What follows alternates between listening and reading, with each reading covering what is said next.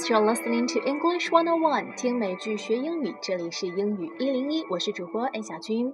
今天来讲《Friends 老友记》第二季的第九集。在这集里，我们主要来关注 Phoebe 的亲生父亲的问题。So Phoebe discovers that everything she thought she knew about his biological father is a lie.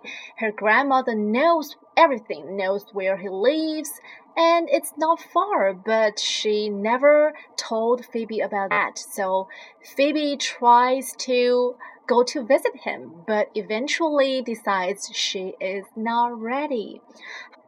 所以在接下来的三段对话里面，大家会听到 Phoebe 在和他外婆的对话当中发现，哎，原来我的爸爸 一直都不是我想象中的那样，不是他们之前给我形容的那样。然后是在做着另外的职业，甚至就离我住的地方不是很远，但是居然这么多年大家都瞒着我，我从来没有见过我的亲生父亲。好，Let's listen to dialogue one.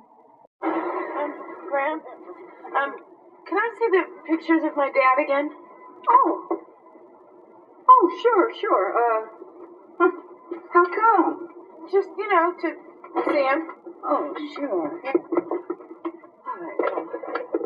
This is the one of your father in a meadow. And uh, helping a little boy fly a kite. And here he is at a graduation. Another graduation. Another graduation. Okay, is this really my father? Is it really your Well, of course it is. I smell smoke. Maybe that's because someone's pants are on fire. I, you know, in all the years that we have been grandmother and granddaughter, you have never lied to me. All right, that is not your father. That's just a picture of a guy in a frame. Oh, God. It was your mother's idea. You know, she didn't want you to know your real father because it hurt her so much when he left, and I didn't want to go along with it. But well, then she died, and and it was harder to argue with her. Not impossible, but harder. All right, so, well, he's not a famous tree surgeon? And then I guess, okay, he doesn't live in a hut in Burma where there's no phones? Last I heard, he was a pharmacist somewhere upstate. Okay, that makes no sense. Why would the villagers worship a pharmacist? Honey. Oh. Yeah. Anyways, that's all I know. 所以菲比的外婆拿了很多所谓的她亲生爸爸的照片给他看。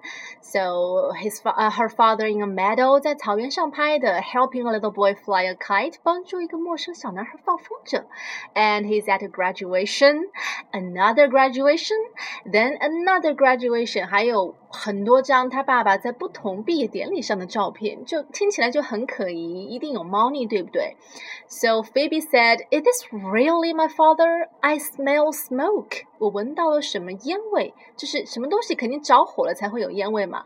Maybe that's because someone's pants are on fire. 什么意思？这是一句美国的谚语，它就是来形容呃某人的谎言被揭穿了。它的全文是 liar liar pants on fire，就是美国很小的孩子都会说这句话 liar liar pants on fire。呃，pants on fire 就是裤子着火了。那个它跟 liar 跟骗子有什么关系？我觉得没有意义上的关系，应该就是一个押韵吧。就好像中文里面有很多的打油诗或者谚语是纯粹押韵的。So children all over the United States know this simple rhyme, and they say it when someone gets caught in a lie. Liar, liar, pants on fire. 意思是我猜出来你在撒谎了。So, um. Phoebe 就接着说，All in all the years that we have been grandmother and granddaughter, you have never lied to me。我们 祖孙这么多年，你从来没对我撒过谎，为什么要骗我？所以后来他的外婆就承认了，That's just a picture of a guy in a frame。那不是你的亲生父亲，只是一个专门帮人家 这个拍照的模特而已。And it was your mother's idea. 是你妈妈让我骗你的。She didn't want you to know your real father because it hurt her so much when he left. 因为他抛弃了 你们母母女俩，所以你妈妈一直没有原谅他。And I didn't want to go go along with it. 我最开始并不是同意你妈妈这个主意的。Go along with something 就是同意赞成。But then she died and it was harder to argue with her。但是你妈妈就去世了，然后你没有办法跟一个去已经已经死掉的人去讲道理，对不对？Argue with somebody 就是和谁辩论、争论。Not impossible, but harder，也不是说完全不可能和他联系了，但是会更困难。所以这个地方也可以看出，菲比的外婆和她一样，也是一个那种很神婆的人，就是会通灵啊，会会弄一些很 gypsy、很吉普赛的事情。So Phoebe 就有点失望。So he is not a famous tree surgeon。所以我的真正的亲生父亲并不是你们以前告诉我的，是一个很出名的。 专门给树治病的外科医生 tree surgeon, and he I guess he doesn't live in a hut in Burma where there is no phones. 那我猜他也应该不是像你们告诉我的，是住在缅甸的一个小屋子里，然后根本就没有电话。所以你看，就是之前菲比的妈妈，他们的外婆就给菲比虚构了一个父亲的形象出来。那现在他祖母就坦白说，Last I heard。He was a pharmacist somewhere upstate. Last I heard，就是我最近一次听说，我最近一次听说你的父亲是在做药剂师，pharmacist 药剂师，somewhere upstate，就是就在纽约啦，只不过离我们这里有一段距离。啊，是在纽约的北部，upstate。那接下来菲比就在知道这些消息之后，然后就开始去。呃，找那个查地址簿、查地图，想要去找他的爸爸到底是在 Upstate 的哪个地方，但是知道啊很难找，所以当第二天他的外婆看到菲比还在那儿继续找的时候，就有点不忍心了，就决定会向他透露更多的关于他的亲生父亲 biological father 的一些更多的 information。我们来听听看。Hey, hello, Grandma. If that is in fact your real name. Come on now, Phoe. Don't still be mad at me. How's it going? Oh, not so good. Upstate's pretty big. He's pretty small. You do the math. well, I think you're better off without him. Oh, honey, I know he's your daddy, but well, to me, he's still the irresponsible creep who locked up your mom and stole her gremlin. No, I just I just wanted to know who he was, you know? Yeah, I know. Okay. I wasn't completely honest with you when I told you that uh, I didn't know exactly where he lived. What do you mean? He lives at 74 Laurel Drive in Middletown. If you hit the Dairy Queen, you've gone too far. You take my cab. Well, thank you. 所以，当祖母看到菲比还在那儿努力的找他的爸爸，因为菲比说，Upstate is pretty big, he is pretty small, you do the math。那纽约北部那么多人，然后我就找一个人，就像海里捞针，you do the math, do the math。我们之前说过，就是你来算算吧，要看看我要花多长时间才能找到这个人。所以呢，他祖母最开始是尝试着去劝菲比做一个放弃。So she said, "I think you're better off without him." Better off 这个词语指的是什么东西会更好？For example. Things will be better off when he is voted president。当他被选为总统之后，一切情况都会好转的。那当 better off 这个短语后面接了一个 without 的时候，就意味着没有什么什么，生活反而会更好。For example。要是没有这家邻居，我们就会过得更愉快。We'd be better off without them as neighbors。那对话当中，I think you're better off without him，就是我觉得你不去找他比较好。我觉得你没有这个爸爸会更好。Because um, I know he is your daddy, but to me, he's still the irresponsible creep who knocked up your mom. 也许你很想 去见见你的亲生父亲。但是对于我，对于祖母来说，他仍然是当初那个把你妈妈肚子搞大的不负责任的混账东西。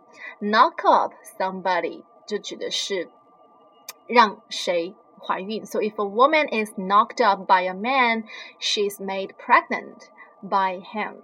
For example, when when she got knocked up, the whole town knew it. 当她被谁谁谁搞怀孕之后，整个小镇都知道这个消息了。Somebody be knocked up，这是一种很很接地气的方式来形容某人被怀孕了。So，嗯，那后来他看到祖母看到菲比还是不愿意放弃之后，就。再次坦白，I wasn't completely honest with you when I told you that I didn't know exactly where he lived。什么意思？就是我还没有完完全全的对你坦白，其实我知道你的父亲具体住在哪里，然后甚至把具体的门牌号都说出来了。If you hit the Dairy Queen，当你看到 Dairy Queen 这个暴雪皇后之后，呃的时候。You've gone too far，那就说明你走过了，得掉头了。这个地方 hit the Dairy Queen 指的就是看见、碰到。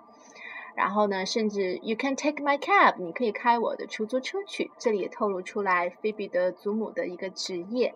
美国的好多的出租车司机都是老年人，甚至是一些退休的人，这个很正常。好，然后呢，下一个环节就到了菲比带着 Joey and Chandler 一起去找他的爸爸。但是因为他很紧张，所以虽然车子是开到他父亲的家门前，但是菲比一直没有鼓足勇气去敲他父亲的门。那 Joey 和 Chandler 作为他最好的朋友，当然就得安慰和鼓励他了。来听听看。Phoebes, what's going on? No, it's just like, you know, the whole mess of stuff, you know. Cause, like yesterday, you know, my dad was this, like, famous Burma tree surgeon guy, and, you know, now he's a a pharmacist guy, and well, maybe he's maybe he's this really cool pharmacist guy. Yeah, maybe. Yeah, you know, and and I'll knock on the door, and and he'll hug me, and I'll have a dad. You know, and I'll I'll go to his pharmacy, and everyone will be really nice to me because you know I'm Frank's daughter. Well, so why not go knock? Well, because I mean, what if what if he's not this great dad guy? I mean, what if what if he's just still the dirtbag who ran out on my mom and us? Yeah. Hmm. You know what? I've already lost a fake dad this week, and I don't think I'm ready to lose a real one. Phoebes, that's okay. You took a big step today. Yeah? Yeah. And someday, when you're ready, you'll make it past the hedges. And when you do, he'll be lucky to have you. 所以当 Joey asked Phoebe what's going on，到底为什么一直不去敲门呢？Phoebe 的解释是，It's a whole mess of stuff，发生太多事情，太快了。Yesterday, my dad was famous Burma tree surgeon, and now he's a pharmacist guy。就在昨天以前，我一直觉得我爸爸是在缅甸，然后是在给树看病的医生。那现在他，你们告诉我他是一个很平凡的药剂师，我有点无法接受。then Joey said, Well, maybe he is this really cool pharmacist guy. 那也许他是一个非常有意思、很有趣的药剂师呢。菲比说：“当然呢，那那样的话，我就可以去敲门。I will knock on the door, and he will hug me, and I will have a dad and I will go to his pharmacy and everyone will be really nice to me because I'm his daughter. 我去敲门，然后他会紧紧的拥抱住我这个女儿，然后我就有一个真正的爸爸了。然后我去他的药房，所有人都会对我非常好，因为我是我爸爸的小公主。那 Chandler 就问了，那既然这样，Why not go knock？那为什么不去敲门？那菲比就说出了自己心中一直以来的一个顾虑：What if？He's not this great dad guy。要是我刚才想象的这些都只是想象呢？What if he's just still the dirtbag who ran out on my mom and us？如果他还是和当初抛弃我们的那个人一样，是一个 人渣呢？Dirt bag，人渣。当然，现在很少人会这样说了。现在一般都是说 scum or scumbag，s c u m，scum 来形容人渣。 那假如他一直都是这样坏的一个男人呢？I've already lost a fake dad this week, and I don't think I'm ready to lose a real one. 我这周已经失去了一个想象中的父亲，我的想象被破灭掉了。我现在我觉得还没有准备好去再失去一个真实的父亲，因为如果他是那样的坏人，我没有办法接受他。好，然后 Joey and Chandler 就开始安慰他：“That's okay, you took a big step today。你今天已经迈出了很重要的一步，take a big step or take a big step forward，指的是某人做出了很重要的尝试。” And someday when you're ready, you'll make it past the hedges。等到未来有一天你真的准备好了，你就可以跨过这个篱笆。 Hedge, H E D G E，指的是很多人的这个家门口的那个小草坪或者小花园前面树立的那种小小灌木丛，来和这个道路隔离开来。所以，其实这个地方的 hedge 也可以象征菲比和他父亲之间，因为这么多年来没有见面，也互相不了解的一种隔阂吧。但是 Joey 给了他乐观的一面，When you do, he will be lucky to have you。当你准备好了去认识他、了解他的时候，我相信你的爸爸一定会觉得拥有你这样的女儿是很幸运的。He will be lucky to have you。好，所以今天学了啊很有用的谚语，liar liar pants on fire，还有包括一些固定表达方式，be better off or be better off without something or somebody，没有谁反而会更好，或者是 last I heard，最近一次我听说是怎么怎么样，还有更多的一些句型或者很好的表达方式，也会给大家总结出来，放在这期节目的文本里面，大家可以去结合着文本再来听听刚才的三段对话。All right, thanks for listening and sharing. Have a nice day. Bye bye.